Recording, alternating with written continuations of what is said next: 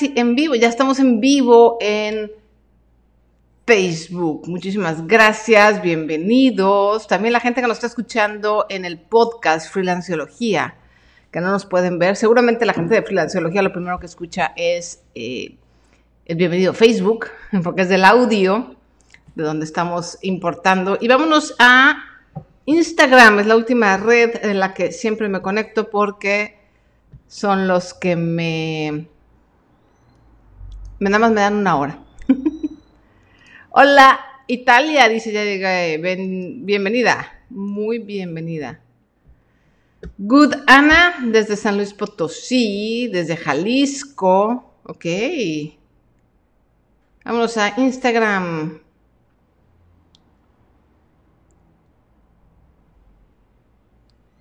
Ahí vamos a Instagram. Ya estamos en vivo en Instagram. Buenísimo.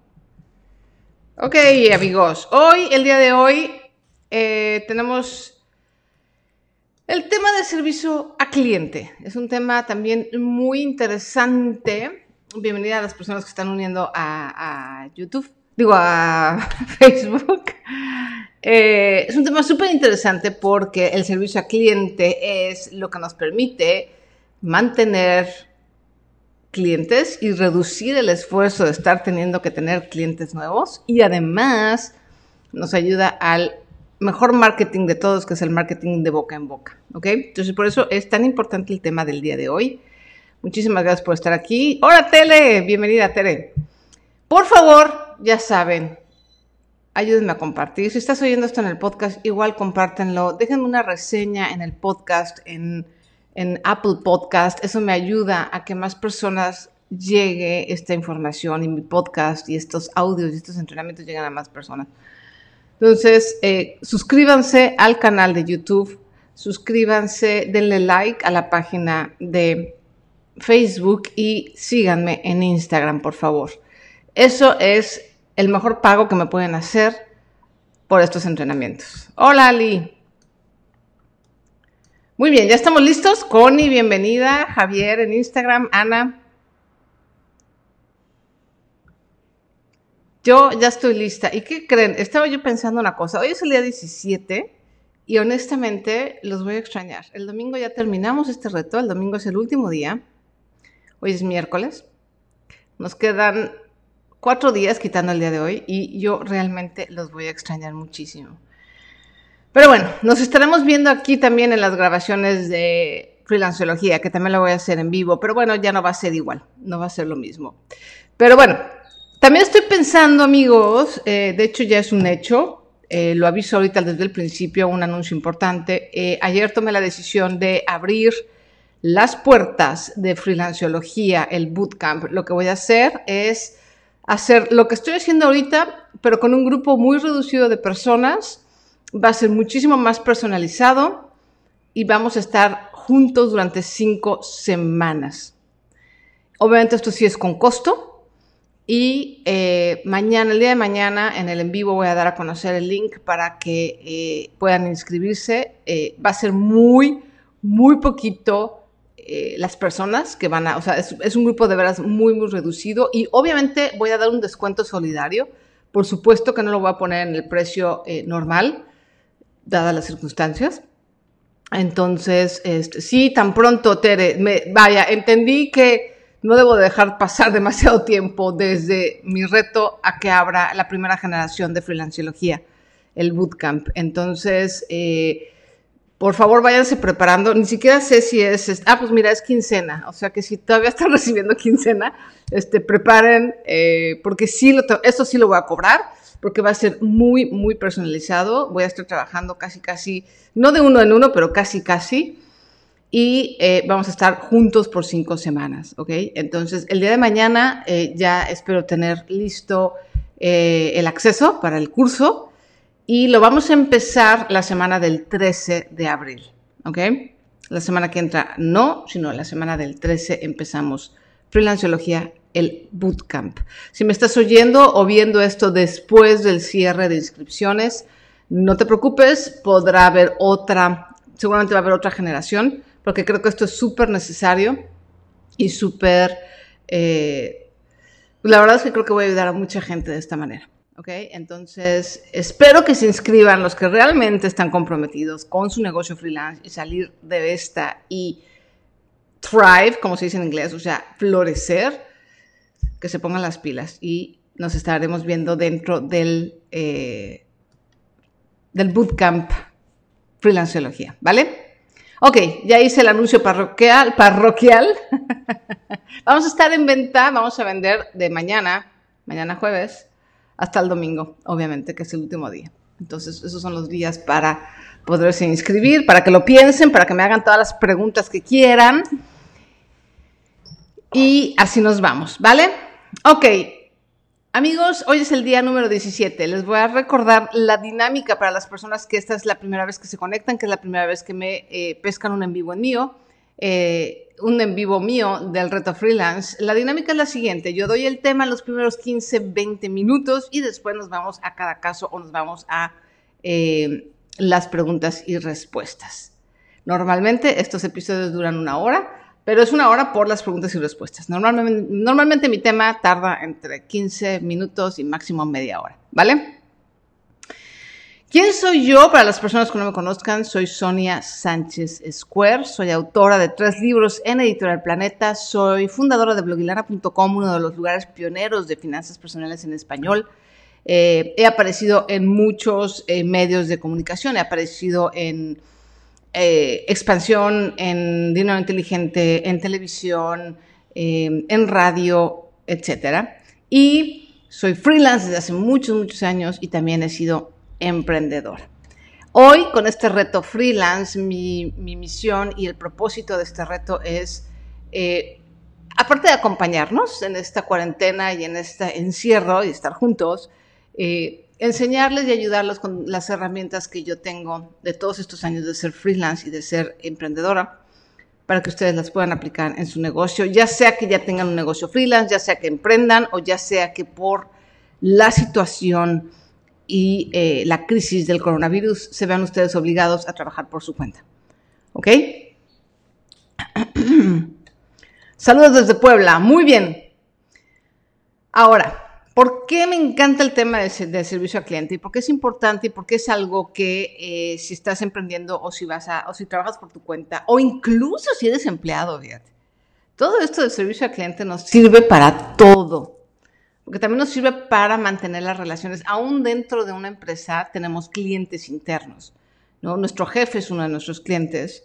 Eh, proveedores y a veces compañeros también se convierten en nuestros clientes. Entonces, nos conviene tener una buena relación con todos ellos. Acuérdense, lo que vengo diciendo todo este reto es, em, la gente compra a personas y la gente es feliz tratando con personas felices que las tratan bien y la gente que no trata bien y la gente que no es feliz aleja a las personas. Y si tú eres de los que alejas a las personas, vas a alejar el dinero. ¿Vale?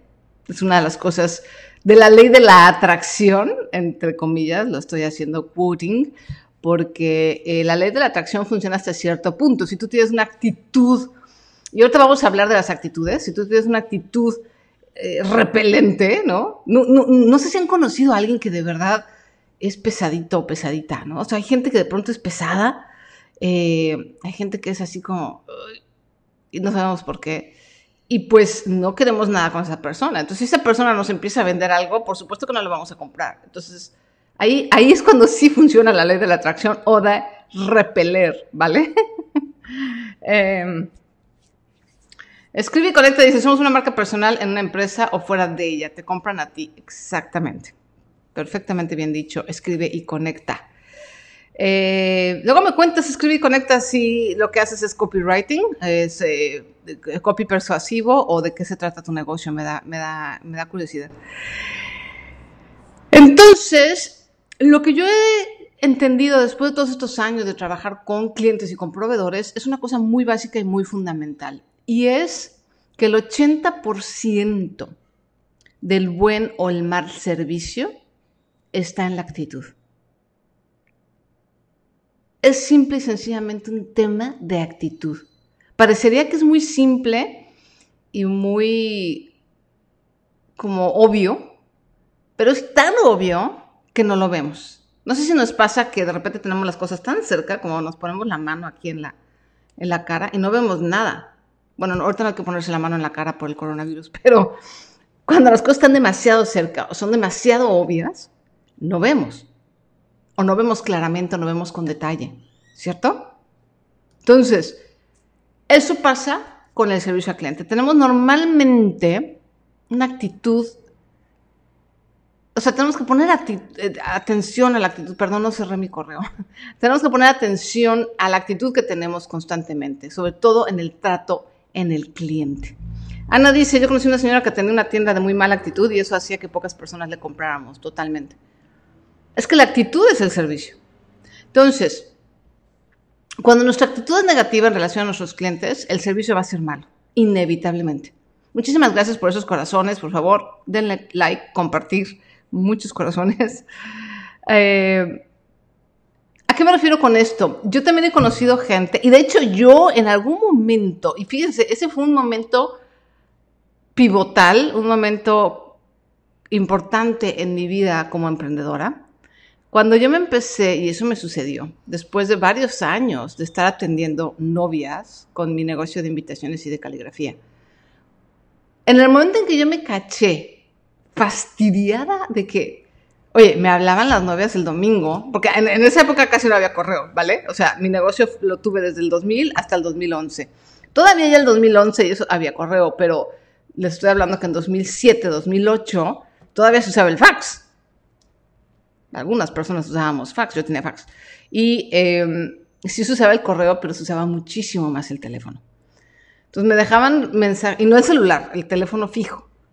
Me dejaban mensajes los domingos de urgencia. Hagan de cuenta que yo era doctora y que iba a salvar vidas y entonces tenía yo que incluir un nombre o dos nombres en la lista de rotulación el domingo a las 11 de la noche.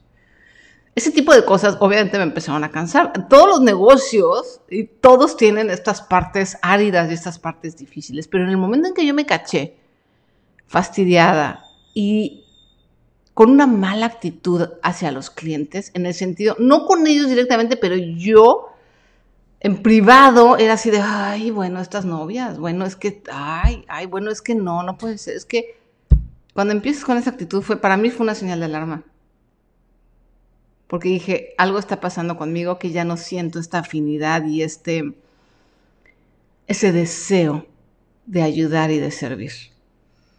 Y de hecho fue un momento pivotal porque fue a partir de ahí que empecé a considerar tener un hobby y hacer otra cosa. Y bueno, algunos años después fue el nacimiento de, de Blogilana, del negocio que tengo ahorita. Pero les cuento esta anécdota porque es bien importante cómo percibimos nosotros en relación al cliente, aunque no lo, o sea, aunque cuando tratemos con el cliente seamos muy, ay, sí, sí, pero si en el fondo pienso que es un idiota o que es un tarado, obviamente eso se va a reflejar, ¿ok? Eso, gracias, muchas gracias. Sí, ya estoy de regreso. Ay, qué bueno. Ok. ¿Cuáles son las actitudes óptimas?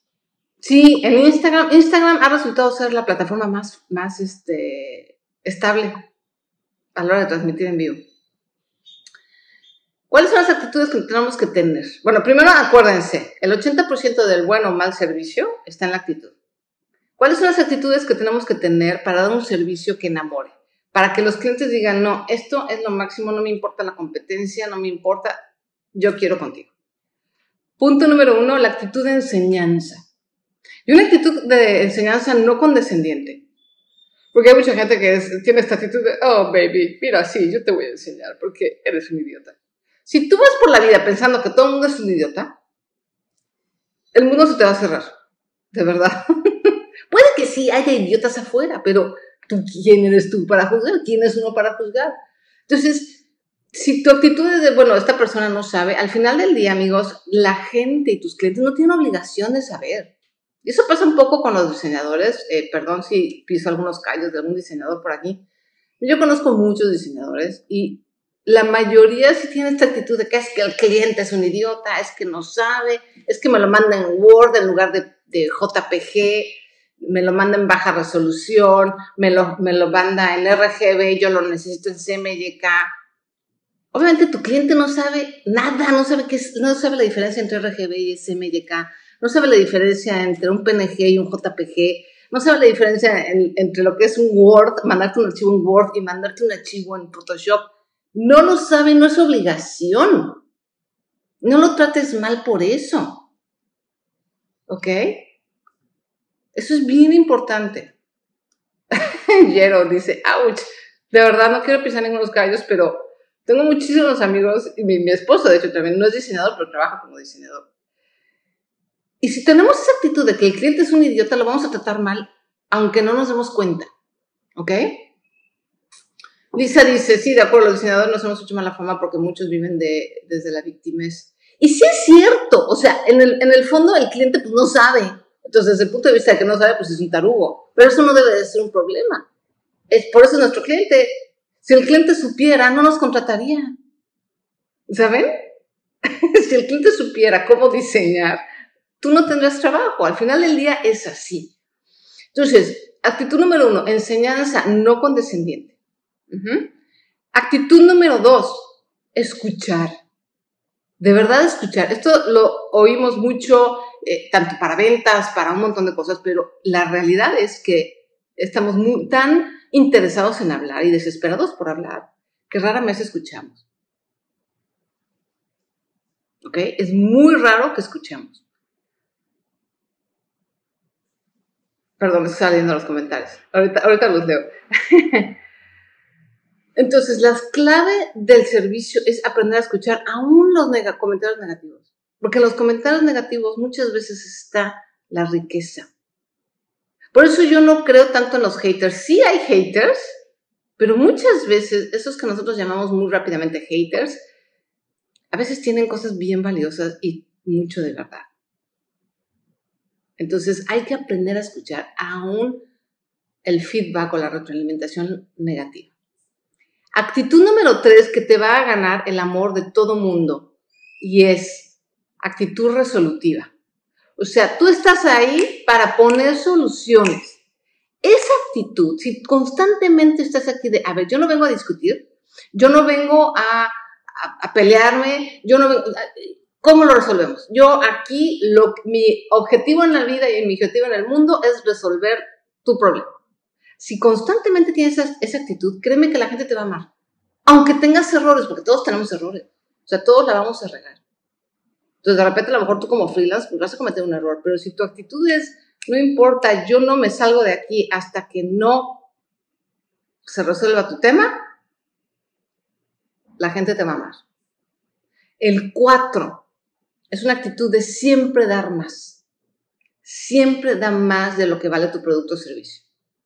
Obviamente con medida, ¿no? Hace poquito en uno de los entrenamientos alguien me decía, bueno, ¿cómo sé cuánto dar gratis si y luego ya no me quieren comprar? Bueno, obviamente todo con medida. Pero siempre trata de que si tu servicio o tu producto vale 10, que lo que tú estés aportando alrededor de ese producto o servicio valga 15 realmente. Eso va a generar una gran fidelidad a tu marca, a tu producto, a tu negocio. El punto número cinco es hacer sentir especial a tu cliente. Es exactamente lo opuesto de que tu cliente es un idiota. de hacerlo sentir idiota. Es lo opuesto. Porque al final del día, amigos, esa es la verdad. Todos y cada uno de nuestros clientes son especiales. No importa si el cliente te compró el producto o servicio más barato o el cliente te ha comprado el producto o servicio más premium que tiene. Todos son especiales. Y si tú procuras hacerlos sentir así, hacerlos sentir consentidos, vas a dar un súper servicio y vas a generar más ventas y más fidelidad. Al final del día, el servicio al cliente lo que genera, lo más que genera es fidelidad. Entonces, aunque haya competencia, aunque eh, de repente surja más competencia o que la competencia a lo mejor tenga más brazo financiero y entonces haga más una campaña de publicidad, por ejemplo, más agresiva, lo que sea, tú vas a tener tus ingresos de alguna manera asegurados, siempre y cuando tengas estas actitudes. ¿Ok? Y el punto número seis y final en relación al tema de actitud es el compromiso. Una actitud realmente comprometida. ¿A qué me refiero con una actitud comprometida? Una actitud eh, Caminar con propósito dice algo muy cierto. Acuérdense, ¿Se acuerdan que les había dicho que más del 90% del tiempo nosotros somos clientes, más que proveedores? O sea, siempre somos clientes, somos más a menudo clientes que proveedores de productos y servicios. Entonces, caminar con propósito dice, me encanta eso de hacerme sentir especial porque me gusta que lo hagan conmigo. Entonces, todas esas cosas que algunas eh, empresas o freelance o proveedores han hecho con ustedes, que a ustedes les gusta, eso aplíquenlo a sus negocios.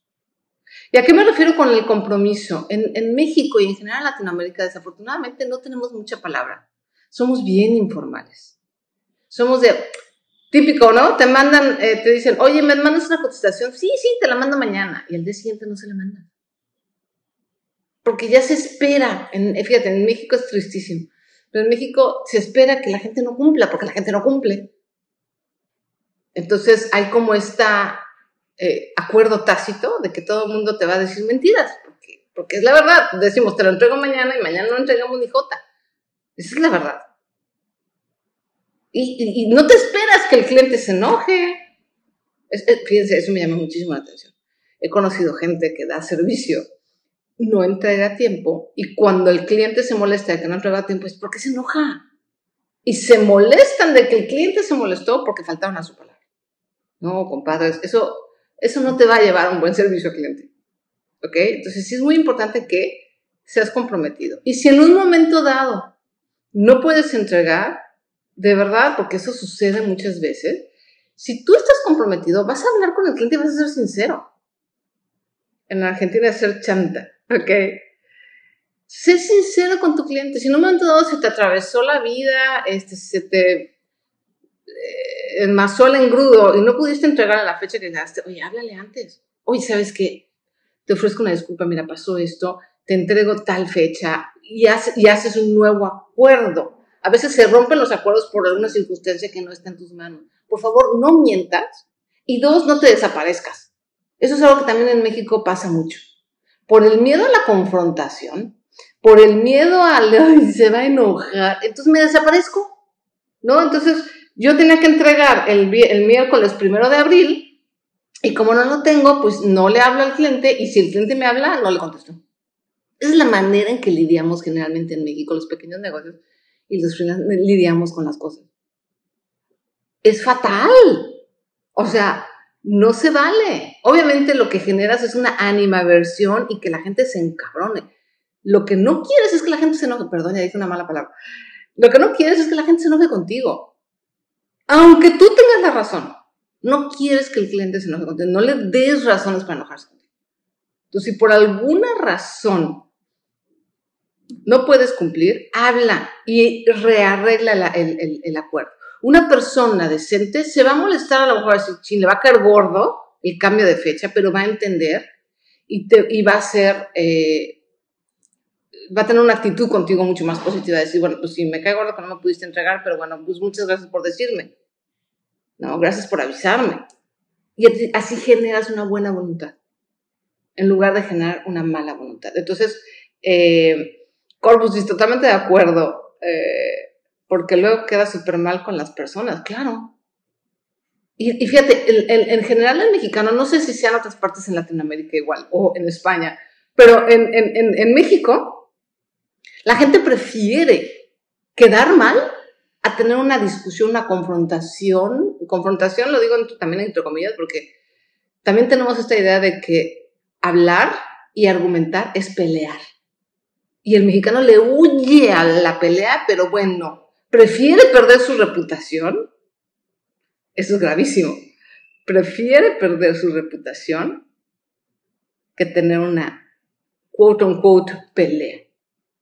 No te vas a pelear con tu cliente, le vas a decir la verdad. Y si el cliente se enoja y si el cliente se sale de sus casillas, pues es problema de él, pero ya no quedó de ti. No le tengas miedo al enojo, no le tengas miedo a la confrontación.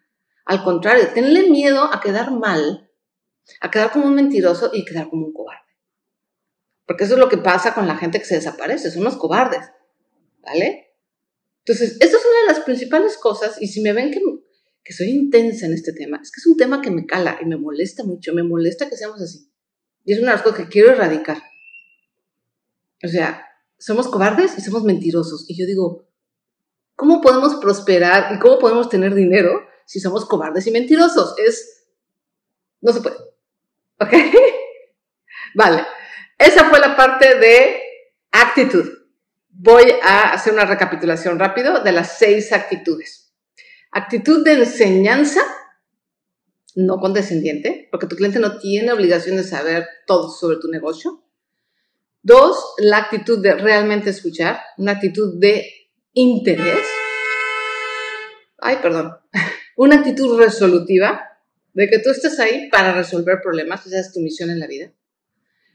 Dar más de lo que vale tu producto. Hacer sentir al cliente especial y comprometerte. Una actitud comprometida con cumplir y con resolver el problema del cliente. No se vale, y por eso también el, compromiso es importante, no se vale una vez que se hizo la transacción, una vez que el cliente te dio el dinero, desaparecerte, que también es una cosa que sucede muy a menudo. Yo lo veo mucho, desafortunadamente, con muchos agentes de seguros, por ejemplo. Una vez que te compran el seguro, pues, ya no vuelves, o incluso asesores financieros de casas de bolsa y eso, no vuelves a saber de ellos porque ya ellos ya consiguieron lo que querían y se van y te abandonan por completo. No se vale, porque la venta sigue siendo después y el servicio es importante. ¿Ok? Vale, voy a leer un poquito los, los, comentarios porque después nos vamos a las claves para mantener clientes cuando las cosas se ponen difíciles. Ah porque no todo es bien sobre y también hay clientes lurias, ¿no? Hay clientes locos y también hay situaciones complicadas. Entonces eso lo vamos a abordar ahorita, pero déjenme ir a ver sus valiosísimos comentarios. Em, en, YouTube Italia dice, algo que a mí me encantó fue que el que me arregló la calefacción a tiempo me regaló 30 días de garantía más en la mano de obra. Pues, obviamente te vas a acordar de él y le vas a volver a hablar a él. Of course. Linda dice, tienes razón, Sonia, no pasa nada si dices la verdad. Una vez fui a hacer, una vez tú, tuve que hacer eso con una empresa muy grande. Dije la verdad, ofrecí un nuevo plazo y hasta yo me sorprendí de los comprensivos que fueron. Pues sí, es que la gente, o sea, no asuman que la gente lo va a tomar a mal. No hay que asumir nada. Por eso, por eso somos seres humanos que nos comunicamos. Y tenemos, tenemos la, la, la, ventaja de tener una comunicación sofisticada, mucho más sofisticada que cualquier mamífero en la Tierra. Usémosla. No asumas que es que se va a enojar, es que me va a mandar por un tubo, es que todo eso está en tu imaginación. Si te manda por un tubo, está bien, pero entonces ya la pelota es de su cancha, ya no es la tuya. No permitas que un negocio se te caiga por culpa tuya, que nunca esté de ti si tú te pones las pilas y tú haces lo correcto y tú eres una persona, un freelancer ético, lo que se caiga, que se caiga, pero que no sea por ti. Déjame ver en Facebook. Creo que también por miedo a que no te acepten el presupuesto, o como es mi caso, no sabemos hacer un presupuesto. Ah, eso lo vamos a ver mañana. mañana vamos a ver presupuestos, acuerdos, eh, contratos, etcétera. Toda esta parte que nos va a ayudar a hacer al cliente feliz. A lo mejor debe haber sido al revés, fíjense, ahorita me quedé pensando que el tema de mañana debe haber sido primero y luego el, cliente. Pero bueno, eh, vamos a hablar de esto de la comunicación, la comunicación escrita y los acuerdos son súper importantes para tener todo súper claro y que cuando vengan los momentos difíciles tengamos un respaldo. Dice Juanjo, yo tengo un amigo que es experto en aplicaciones. Cada que le encargas un trabajo, te la aplica. Pues sí. Pues es, tu amigo, pero seguramente no es tu proveedor, porque pues, que qué molesto, ¿no? Que te, te apliquen la de luego. Lisa dice, yo en mis negociaciones, cuando algo no anda bien, prefiero perder que ganar. O sea, puedo perder dinero, pero gano mi reputación y la responsabilidad como empresa, como empresaria. Acuérdense que lo más valioso que tenemos los freelancers y los emprendedores es la reputación. Sasha dice, me pasó en diciembre, no pude entregar, hablé con sinceridad a mis clientes y devolví el dinero y y a todos me disculpé, pero después de eso ahora me da miedo volver. Que no te dé miedo, que no te dé miedo. O sea, a todos nos puede pasar que nos equivocamos, que calculamos mal, que tuvimos un mal momento, que nos enfermamos. Tú vuelve. Eres humana. No porque seamos empresarios, freelancers, emprendedores, vamos a ser perfectos. Pero lo que sí tenemos que tener es una ética clara de trabajo y seguirla. Mientras más ético seas, mejor te va a ir en la vida, de verdad. Ah, ¿Alguna otra pregunta? Me ha funcionado compartir conocimiento básico con el cliente que no sea dependiente total. Así es. O sea, también hay que educar un poco al cliente en buen plan y decirle, mira, esto funciona así, así, así. ¿no? Para los diseñadores, pues a lo mejor una pequeña clasecita rápida o un tutorial de la diferencia entre un JPG y un PNG o un este, GIF, ¿no? Luego la gente, hay muchos memes, ¿no? Que la gente cree que los GIFs se pueden imprimir, etcétera. Goes a long way, te puede ayudar muchísimo. Me dice JHA27, otro eh, ya super cliente aquí de Retro Freelance, me dice, ¿cómo mantener la actitud con clientes que tratas bien, trabajas en sus cotizaciones y al final no compran porque es costoso el producto? ¿Cómo puedo hacer para no trabajar por nada? Fíjense que el tema de las cotizaciones es uno de los temas más pesados, porque hacer una cotización toma tiempo y nadie te la paga. Es, es, es, un tema que todos la pasamos y la, la padecemos y ahí no hay mucho que hacer. Ahí lo que te queda hacer son varias cosas. Uno, hacer todo el trabajo detrás, afilar el hacha. Lo que hemos estado haciendo de tu nicho de mercado, de que tu mensaje sea directo a las personas que queremos, o sea, que realmente tu negocio y todos tus, efectos, tus eh, esfuerzos de publicidad y de mercadotecnia estén dirigidos al que sí está consciente del problema y tiene el presupuesto y quiere comprar y tiene el dolor agitado. Esa es una parte. La otra parte es entender que hacer cotizaciones sin pago es parte también de nuestra chamba. O sea, también tenemos que asumirlo. No queremos, es imposible que todos y cada una de las actividades de nuestro trabajo sean remuneradas. Remuneradas. Entonces, asumir eso. A mí me pasó, me pasó muchísimas veces, sobre todo con las invitaciones, tú sabes la cantidad de cotizaciones de invitaciones que hice y la cantidad que ni siquiera te volvían a llamar. Y todavía me pasa. Me cotizan, por ejemplo, conferencias. No, casi nunca me contestan. El 90% del tiempo ni me contestan. Obviamente caen, un, o sea, hay un porcentaje de conversión de gente que sí me llama para conferencias, pero la gran mayoría ya ni siquiera te dicen, oye, gracias por la cotización es parte de la vida.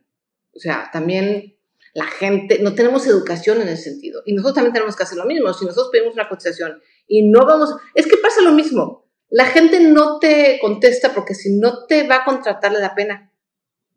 La cobardía. Ay, no, es que no lo va a contratar. Es que le digo, no, mejor no le digo nada. Y se desaparecen. bueno, es parte de...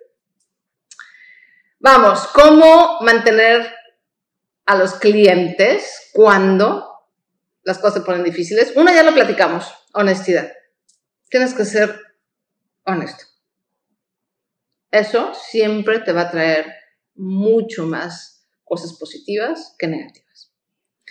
Punto número dos, reconoce tus errores y arréglalos. Es otra cosa que también nos falla mucho. Como seres humanos, eso no nada más como mexicanos o como freelancers, como, seres humanos, nos cuesta trabajo eh, aceptar que la regamos y corregir. Y normalmente lo que hacemos es echarle la culpa al otro. Eso también es naturaleza humana. Entonces, generalmente ahí es cuando empezamos a tratar mal al cliente. No, yo te dije, no, es que tú fuiste tú, no, es que tú entendiste mal, es que tú, es que tú, es que tú. Ojo cuando ustedes escuchen a sí mismos diciendo, es que tú, es que tú, es que tú. Va la cosa mal va la cosa mal.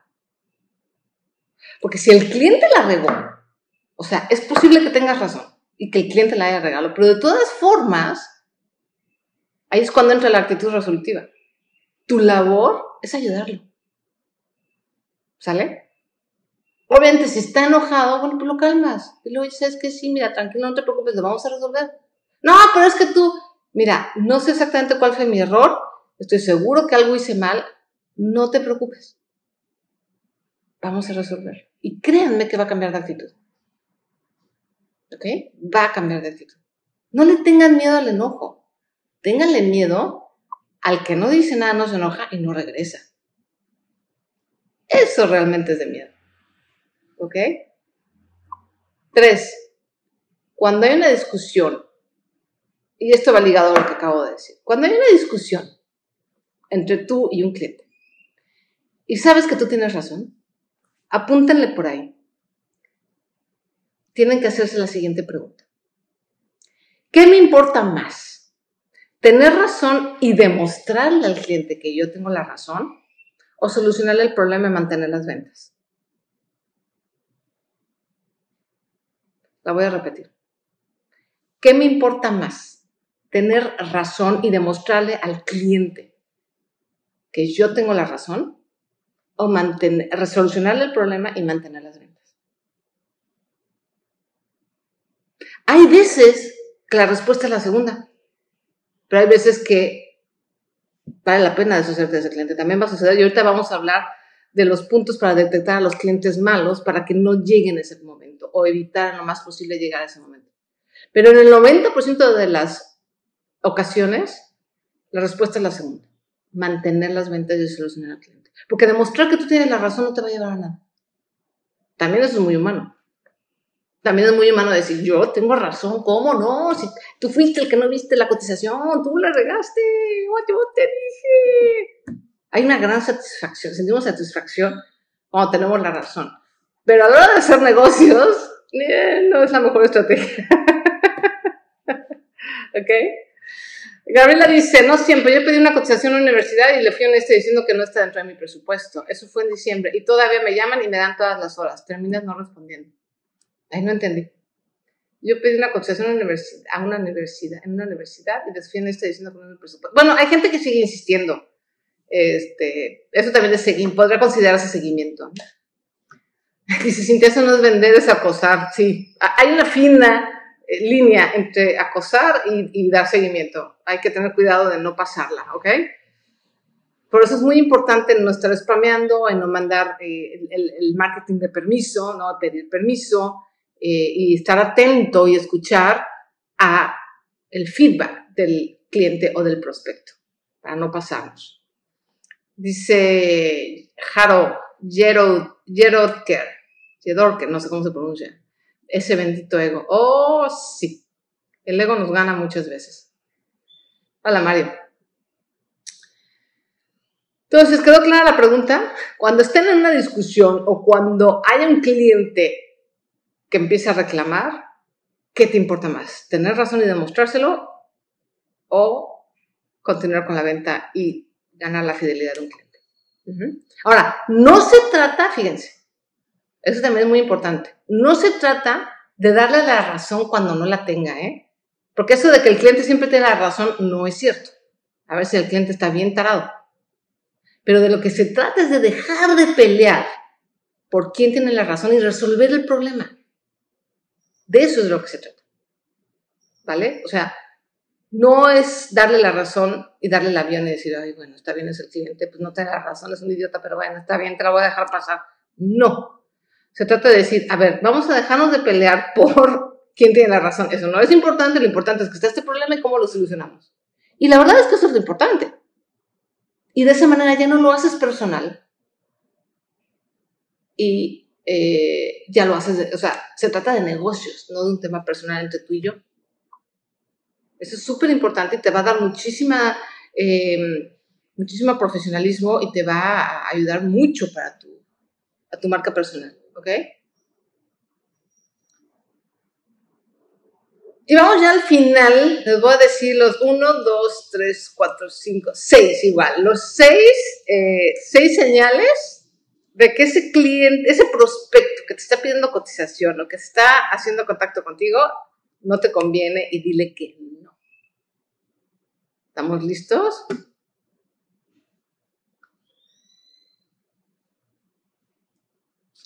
Entonces, una pausa, voy a tomar un poco de agua y nos vamos ya al final de este entrenamiento con los seis, las seis señales de que un cliente tienes que dejarlo ir y no trabajar con él. Señal número uno de que tienes que dejar de ir a un cliente te chilla demasiado el precio. Así decimos en México. Chilla el precio. hoy no, un descuentito, ¿no?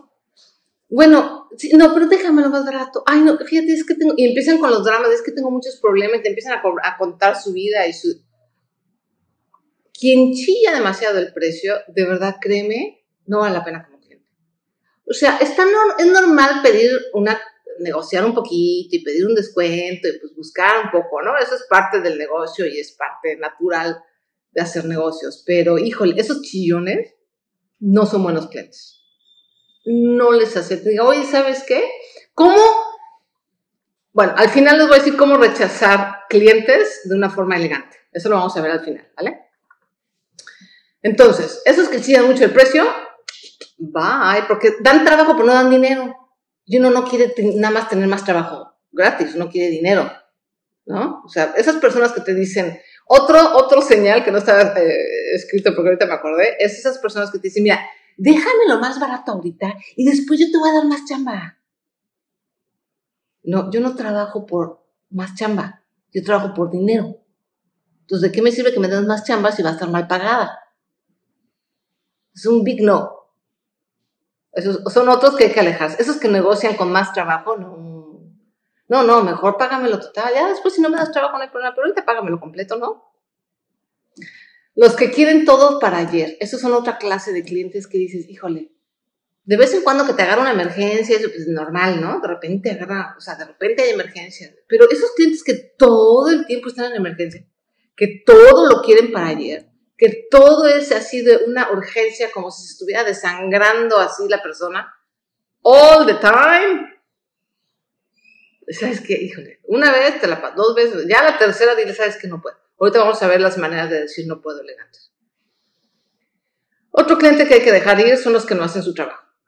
O sea, los que no hacen la parte que le corresponde. Tú me quieres matar de hambre, dice Gaby. Exacto, eso es lo que hay que contestar. Me quieres matar de hambre, chico.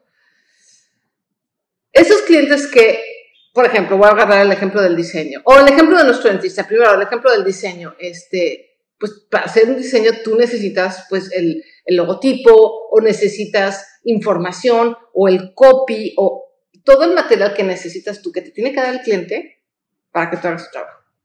Y el cliente pasan semanas, semanas, no te manda nada, le tienes que estar rogando, oye, ¿cuándo me mandas el material? Oye, ¿cuándo me mandas el material? No te lo manda, no te lo manda. Ah, pero eso sí, te lo manda hoy y al día siguiente aquí el trabajo hecho ya te está tronando los dedos.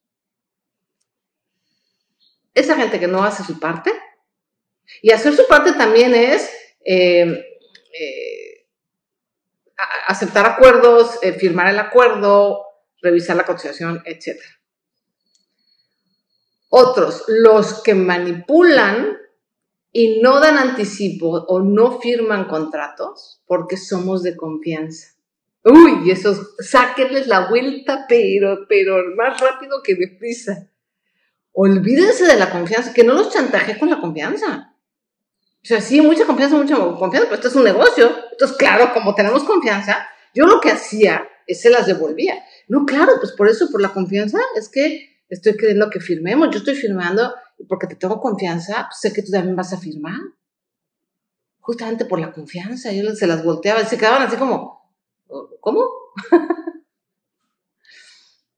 si no quieren firmar, si no quieren dar anticipo, bye bye, yo no trabajo sin anticipo. Obviamente hay industrias en las que no se puede, eh, pero en la mayoría de las industrias sí se puede. Eh, si de la comunidad a la que pensaba trabajarlos. No sé, perdón, estoy leyendo los comentarios.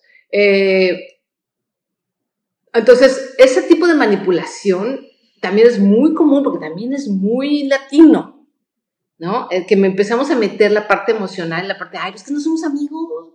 O, muchas veces, a mí me pasaba, por ejemplo, les voy a dar un ejemplo, me pasaba cuando tenía yo las, este, lo de las invitaciones, que pues con el trato y con el, el, el, la convivencia, eh, pues me nos hacíamos cuatas la novia y yo, ¿no? O sea, como que ya la relación era como más, más amigable y más acá.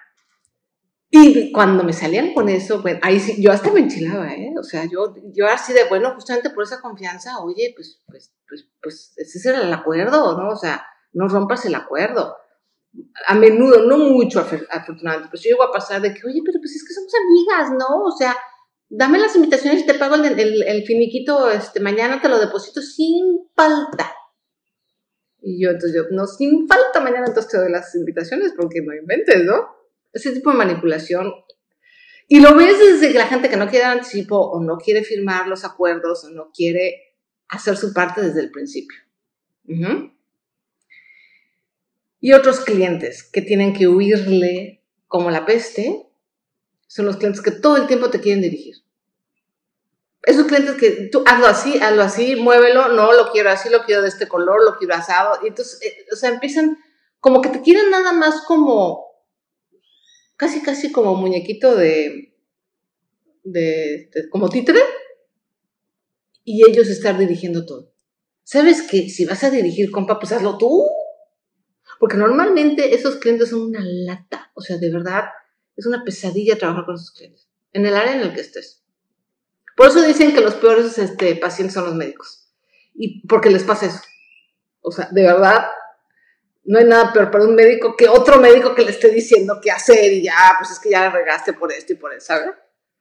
Entonces, esos clientes, evítenlo. Digo, pobres, eh, pobres de los doctores, porque no tienen de otra, un doctor necesita un doctor, otro doctor. Pero, y cuando puedan, amigos, no sean ese cliente.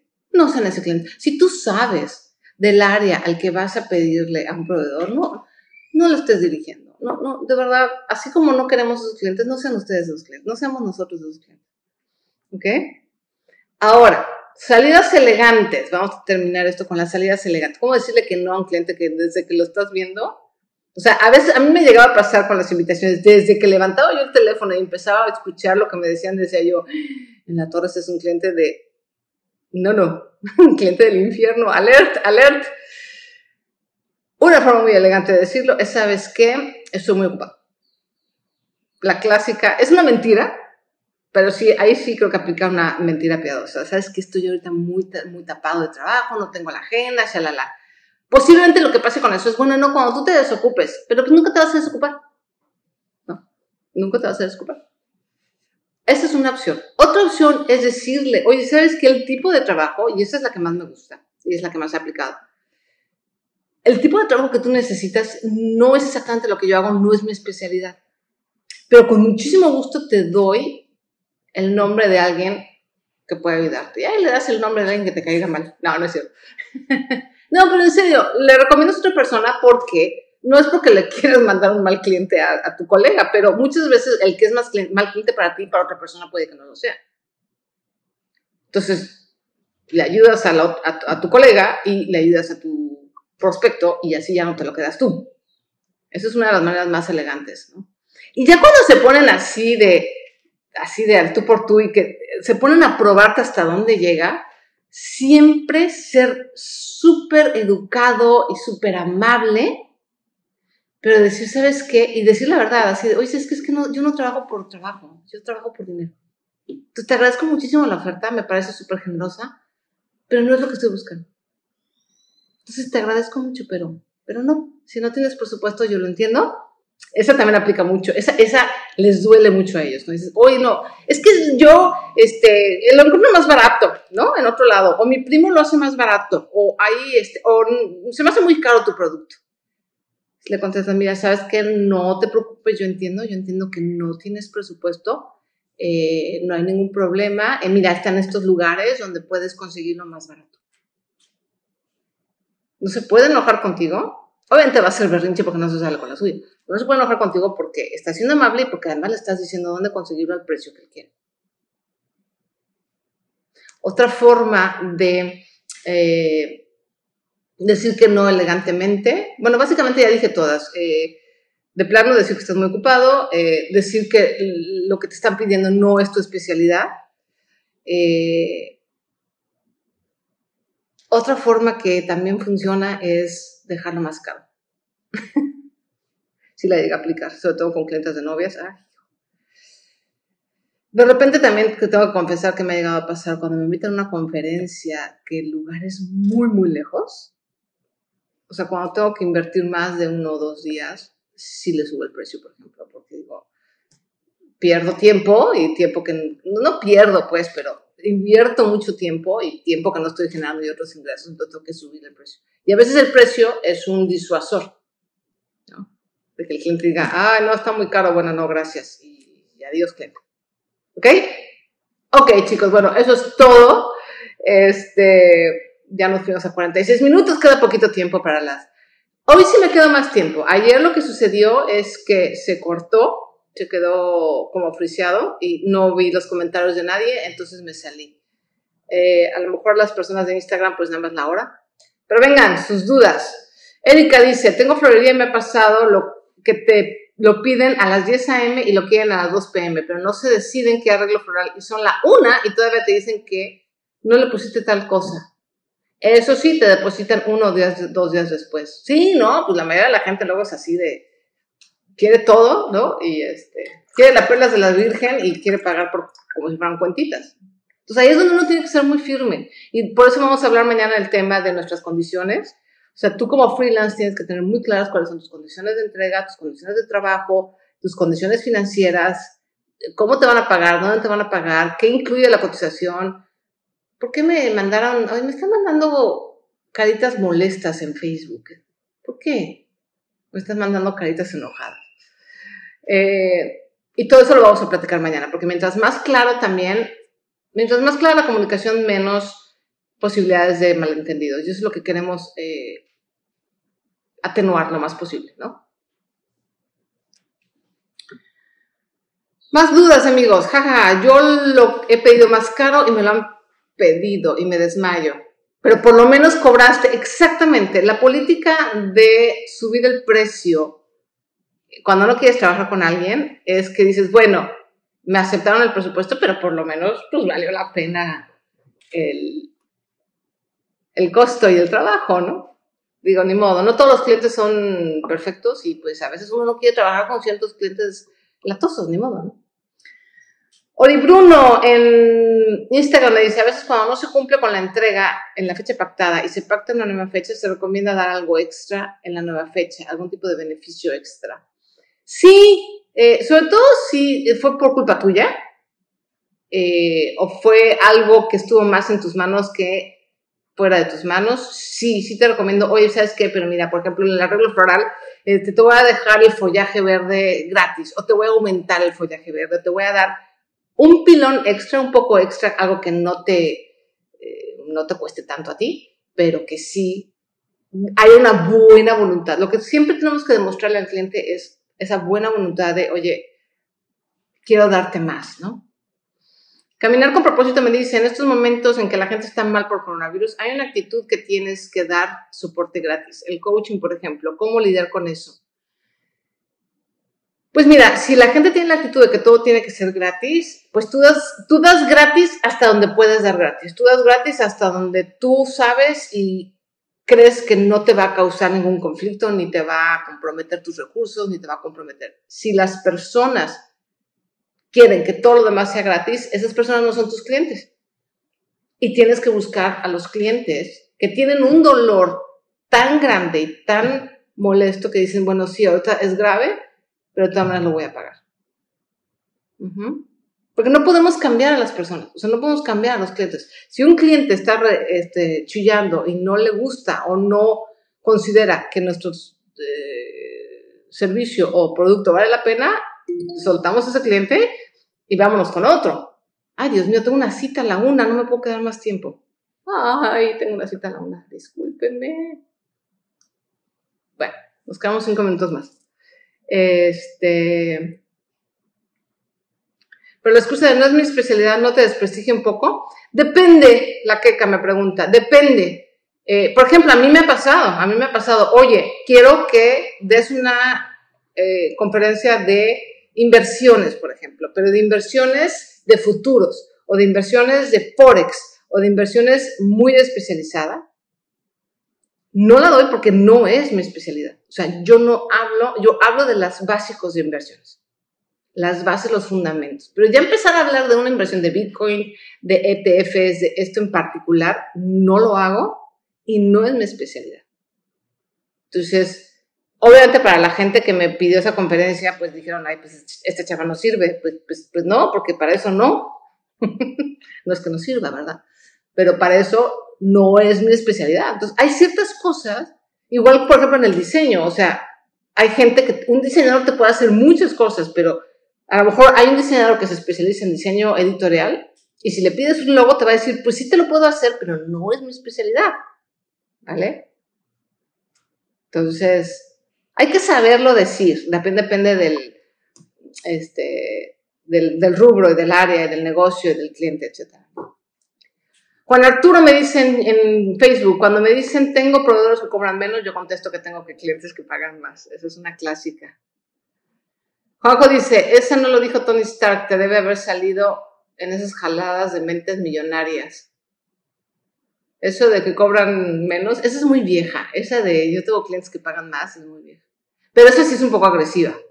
O sea, es muy chistosa de mi padre, pero si, si se la dices a un cliente, sí es como muy... A menos que el cliente sea, como alguna vez les conté, ¿no? De una señora que sí literalmente me quería bajar el precio de de mi rotulación súper bajo. No le dije, oiga, yo tengo otros clientes, nada más le dije, este, señora, váyase con ese cliente. O sea, si le cobran tan barato por rotular a mano, pero ¿qué está haciendo aquí? O sea, vaya corriendo y contrátelo. Es más, hasta le dijo que le bromé, le dijo, oiga, pues quiere, páseme el dato para ver si lo contrato yo. Obviamente, generalmente es mentira. Evidentemente. Valex dice, mis reglas de oro, si al otro no le importa, a mí menos. Anda. Por lo tanto, si me van a tironear de la camiseta, que no les importe el golpe o la mano que les caiga. Ah, eso está muy fuerte.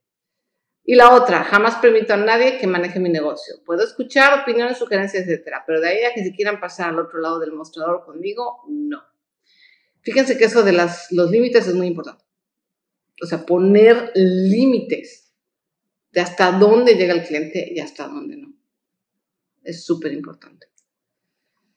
Perla me pregunta en YouTube, ¿y cómo haces cuando tú eres el cliente y no te entregan lo que se comprometieron a darte? A mí me pasó cuando me casé, los arreglos florales que pedimos eran diferentes. Híjole, pues ahí no queda mucho más que, eh, bueno, obviamente quejarte si se puede, ponerles una queja en Profeco y ahora con las redes sociales, yo lo que hago es quemarlos. Quemarlos porque la reputación es lo más importante. Y es decirle, ¿sabes qué? A toda la gente que yo conozco que se va a casar y todos mis conocidos van a saber que tú eres un proveedor incumplido e informal. Eso es lo que queda. Sobre todo si ya, sí, dices, ya los que ya, ya los pagamos, pero ya estaban en el salón y no los pueden regresar. Pues sí, no queda de otra más que quemarlos. Dice Juanjo, debemos ser corteses todo el tiempo. A veces un cliente que no te compra una vez se acuerde de ti porque le contestaste bien y regresa. Exactamente. Muchas veces el cliente no te compra no porque tu oferta no sea buena, tu producto no sea bueno o tu comunicación no sea la óptima o no esté bien tu nicho de mercado. Simplemente ese no es el momento del cliente para comprar. De hecho, en marketing hay una estadística que supuestamente la gente compra hasta la séptima vez que te ve. O sea, no te compra la primera, la segunda, la tercera, sino hasta la séptima vez que te ve es que ya se decide a comprar. Entonces también no hay que ser desesperados. Y si de repente nos dicen que no, un buen vendedor sabe eso. Un buen vendedor sabe que, cuando, te dicen que no, no necesariamente es un no para siempre. Ahora, tampoco se trata de, como decíamos, de estar estoqueando y estar atosigando, como nos hacen con los teléfonos y las tarjetas de crédito, que es una tosilla espantoso. No. Pero sí tocar base de vez en cuando y acordarnos que un cliente o un prospecto que te dice que no una vez no significa que te va a decir que no siempre, ¿no? ¿Lo podrías poner como una de tus cláusulas de contrato? ¿Qué cosa? Sí, es que es una excusa que me parece muy arriesgada, pero también verdad, lo verdad lo de no es mi especialidad.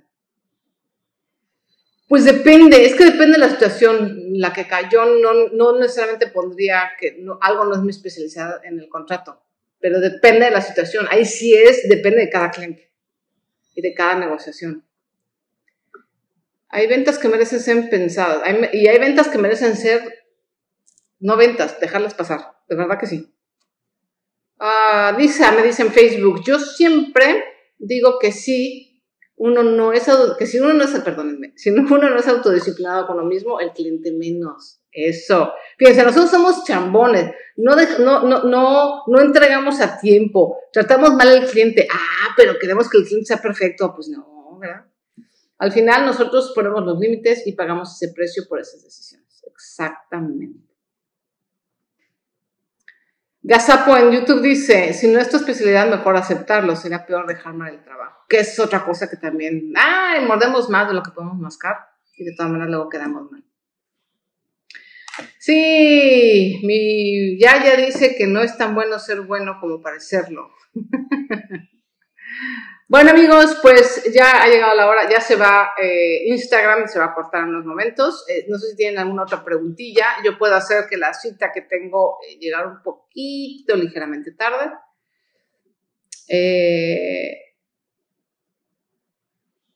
Si tienen alguna otra pregunta, Instagram, adiós, me despido.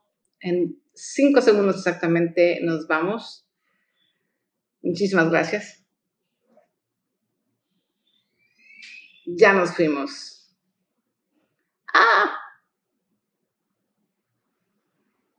¡Y! Se perdió el video. Me late que se perdió el video. Ah. Bueno. Roger en Facebook me dice, hablaste de los clientes que prácticamente te ordenan cómo hacer tu trabajo, pero ¿qué pasa cuando son clientes clave en tu cartera? Pues una de dos, o los vas dirigiendo tú y les vas diciendo de una manera amable que si te siguen dirigiendo las cosas no van a funcionar, o aceptas que te dirijan si no te molesta, o buscas más clientes que sean importantes para tu cartera. Son esas tres opciones. Yo siempre voy por la primera, ¿no? Decir, a ver, espérame, vamos a platicar. Y así, un poco, ¿sabes que Yo uso mucho el humor. Digo, afortunadamente a mí no me pasa eso de que me dirijan mucho, pero me pasaba con algunas invitaciones. Cuando me tocaba un novio, sobre todo hombre diseñador, a su mecha, yo sufría muchísimo con las invitaciones porque de verdad se metían, querían hacer todo. Me quedaban a mí nada más como la maquila. Yo decía, compa, pues vete a maquilar a cualquier taller de serigrafía de, del centro. ¿Qué me quieres a mí, no? Entonces, yo, uso mucho el humor y el, mira, por acá no, por acá no, por acá las cosas van a funcionar. Y luego muchas veces además los resultados te demuestran que lo que le dijiste, pues es cierto, que las cosas no funcionan. Si de plano no entiendes, sí empieza a buscar otros clientes importantes. de verdad. Ah, ¿Alguna otra pregunta? Me dice Perla, eh, muchas gracias, ve a cumplir con tu compromiso. Vale, chicos, pues me voy a mi cita y les agradezco muchísimo. Yo soy Sonia Sánchez Square. Esto es el reto freelance. Me estás oyendo en el podcast de Freelanceología. Y nos vemos el día de mañana, nos escuchamos el día de mañana. Si estamos en el reto freelance, o sea, en el 2 de abril, para platicar acerca de contratos, eh, acuerdos, etcétera, para tener un buen manejo de clientes. Muchísimas gracias. Me despido de YouTube, que fueron siempre son los primeros a los que me conecto. Y ahora me despido de Facebook. Muchísimas gracias. Nos vemos el día de mañana.